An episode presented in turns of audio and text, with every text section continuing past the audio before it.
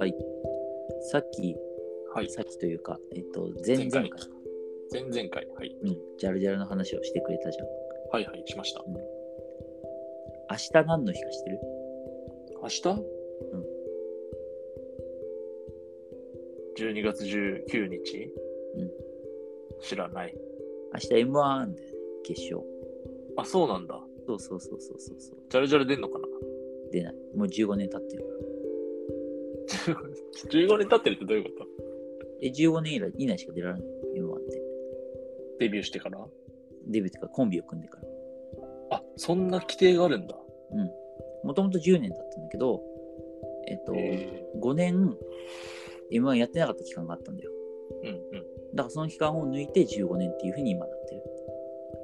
そんな規定あるの知らなかったな。そうだなんかもともとそれが、えっと、始めた人の理念というか、うん。だからその10年経って才能がなかったらやめろみたいな。ああ、そういうシビアな。みいや、シビアっていうか、それはだから、シビアでもあり、優しさでもあるみたいな考えなんだよね。奨励会大会29歳あみたいな。そうね、それかもしれない。そういうものに近いかもね。そうそうそう。だから、要は他の人生をまだ探せるうちにみたいな意味もあると思うんだうよんね。うん。で、まあ、それなでるほ、えっと、M1、明日あんだけどさ。で、俺結構好きだから、お笑いとか。その、で、結構今、最近 M1 とかって YouTube で、例えば1回戦、2回戦、3回戦とかネタとか見られたりするのよ。うん、うーん、そうなんだ。そうそうそうそう。で、それで、えっと、敗退はしたんだけど、めちゃくちゃバズってるのがあって、なんかね、もうそれを負けねちゃったんだ。そうそうそう、それをね、ぜひね、あの三田に見てもらいたい。ええ見てみよう、それは。我々の好きなね、メタ構造な漫才だから。あそれは好きだわ。まあまあもうとっくにあの公開されてるから、まあ、何が面白いのかって話をすると、ラパルフェっていう、まあ、ラパルフェ渡辺エンターテインメント所属の芸人で、うで、えっとね、片方が鶴くんっていう人なんだけど、んその人が、えっとね、あの安部寛のモノマネやってるんだよね。うんうんうん。ていうか、まあ顔似てんじゃん。そうそうそうそうそうそう。で、モノマネ自体も、その安部寛の、安部寛とツッコミで2人で漫才を始める。ああ、もうじゃあ、完全にその準拠してるのね、阿部寛に。準拠してるっていうか、だかもらう安部寛として出てくる。やってくるってことね。そうそうそう。だから客のつかみもさ、客いじりよくやあるじゃん、そういう漫才のつかみで。うんお前ら東大行けって言って入って、ドラゴン桜ね。なるおほど。前は行けて東京モード学園だなとかっていうつかみなるほど。とはいはいはいは いしたりする感じだったね。うんそれで、えっと、まあそういうコンビなんだけど、うん前半は普通になんかこう、よくあるさ、コント漫才。うん要はだからメガネ屋さんに行きたいんですよねって言ってさ、うんうんなんかこう、それでメガネ屋さんに行った時の手で2人で話すみたいなさ、掛け合いをする。で阿部寛とツッコミが掛け合いをするみたいな感じなんだけど、途中からがめちゃくちゃ面白くて、いきなり、こんな漫才で本当に勝ち上がれると思ってるのかみたいなこと言い出すわけ、阿部寛が。うんうんうんで、ベタになっちでゃった。もそう、俺らは絶対に勝てないって言って、うんまあ準々決勝なんだけど、うん準々決勝で俺らは負けるって急に言い出すわけ。 でなるほど。うん、でそれは理由としてはなんかそのキャラ漫才っていう要はだからさほらなんていうかな阿部寛そのもので漫才をするみたいなさ、うん、そういうのだからキャラ漫才っていう、うんうんうん。まああんまりなる広くない一ジャンルがあって、他にもほらあのさあの悟空の真似してる人人とかいるの分かるほど。悟空孫悟空そうそうそうそうそうそうドラゴンボールのわからん。わからんまあ一つけど、はだから、まあ、モノマネ的なやつそうってそこうそとうそうつモまりノマネと漫才みたいなキャラ漫才みたいなのがあんのね、うん一ジャンルで、うんまあ、だからそのキャラ漫才のやつらもう準々決勝でここまでだってこと言い出すわけ、でツッコミが「いやそんなことない俺らだって頑張ればいけますよ決勝に」とかって言うんだけど、うんしてそそっからその阿部寛が、うんいやいけない」となぜなら、うん m 1の結果吉本が全部決めてあるって言い出すわけよなるほど。そうで、なんか、えっと、吉本、M1 における1回戦の吉本芸人の割合は17%なんだけど、うん2回戦3回戦とパーセントが上がっていって、準々決勝では70%に跳ね上がるっていうデータを出してきてうん。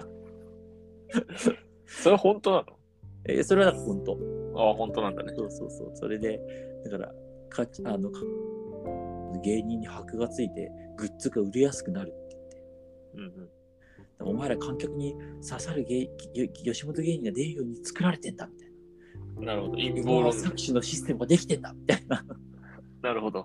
そうそうことを言い出す、えそうそうそうそれで結局負けちゃったってことそうでそれ悲でしいね。そうそれで、えっと、その作詞から抜け出すにはうん。東大に行くしかないって 言って東大に行って m 1主催するんだみたいなこと言い出して結局、阿部寛に戻っちゃった。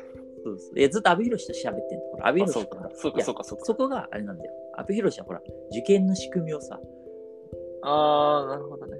そうそう、とうとう。え、でもそれってさ、今が、今まさに M1 のうん最中っていううん下敷きはないわけ。あるよ、あるいよきなりもあちるろんん。だよね。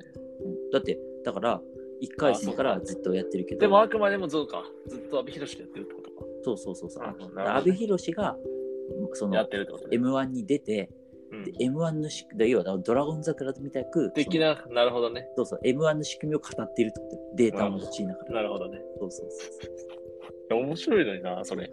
う。で、しかもラ、ラバルフェさっきも言ったように、渡辺エンタ所属だから、うん、なるほど。そう。で、俺ら勝てねえって言って終わって、本当にめっちゃ、あの、もう本当に、あの、会場はもうめちゃくちゃ受けてんだよ。だけど、彼落ちるっていう。で、落ちて完成するネタ。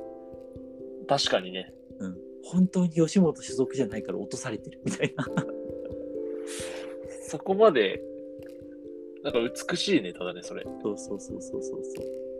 それ優勝した、え、ちえでもさ、うん別に吉本じゃない所属の芸人も優勝したことあるんでしょさすがに。あるけど、やっぱりすごく少ないし、ああ、そういうのもあんだね。そうそうそう。ただ、その後面白かったのが、うんえっと、準決勝と決勝で、吉本の所属の割合が下がって、特に決勝は 近年まれに見る吉本率の低さで、これラパルフ がえ阿部寛が一石を投じたことによ り、決勝のねちょっと是正されてんっじてゃんいうふうに言われてる。じゃあ、なんだよ、それ。じゃあ、M1 って何だったん だじゃあ、そのいやいや、別にそれは本当本当じゃないよ。偶然だよ。マジ偶然偶然かなだけど、偶然かんなそのうん、そのねあの、もうめちゃくちゃ爪痕を残してて、すごいね。そうそうそうそう。へえ。だから YouTube もそうそう、あの、M1 でその準々決勝、ほぼ全組上げてるんだけど、もう100万回、多分そろそろ再生いくんじゃないすごい再生回数多くて。僕もちょっと見てみよう、それは。そうそうそうそう。で、あといやいねい、、さっき調べたね。安倍博に見た目似すぎてて、それだけでちょっと面白かった。 そうそうそう、そのね、あの M1 でやって落ちたネタも面白かったんだけど、うんその後、えっと、ラパルフェの公式チャンネルで、うんえっと、準決勝にやるはずだってネタが上がってて、はいはいはい。そっちもおもろい。ちょすごいじゃん。すごい人たちじゃん。だから準決勝にもちゃんとネタを用意したっていう。こういうのってさうん、決勝のネタはないの用意って。なんかその、こういう芸人さんたちってさ、うんどこまで用意するものなんだろうね。いや、えっとね、ラパルフェだけすごい特別なことやってて、うん普通は芸人って1年間磨いてきたネタをうんぶつけるから、うん要はだからにあの3回戦やってたネタを決勝でやるとか、ああ、3回戦って何その予選でやったってこといや別にそれで予選でやってネタを決勝でやるとかも普通にあるし、ああ、そうなんだしかもそこで新ネタを下ろしたりしないわけよ。うん、リスキーだしってこそうそうそう、ちゃんと練ったネタをやら、その別とうに、ん。だって、だからラパルフェが特別にその M1 用に書き下ろしてきてるから、 あそういうのは特殊なんだね。そうそうそうそう、ほぼない、そんなの。へえ、そうなんだ。それ意外だったな。だから普通にもうね、今、本当にネットとかでみんな公開してる、公開されてる時代だから、まあ、ある程度隠したりとかはしてるのかもしれないけど、ね、隠さないとだってね、これん見たやつだってなっちゃうよね。うん。なんていうか、あの繰り返し使うのであれば。まあでも、うん、基本的にはその、そこで下ろすってことはないと思う。自なるほ分ど。の単独でやってたりとかするんで。なるほどね。ちょっとジャルジャルの合間に見よう。。うんラパルフェ。どういう意味なんだなんかね、あった。何何語だフランス語かなんかになるから。ええうんじゃあちょっと見てみます。YouTube で。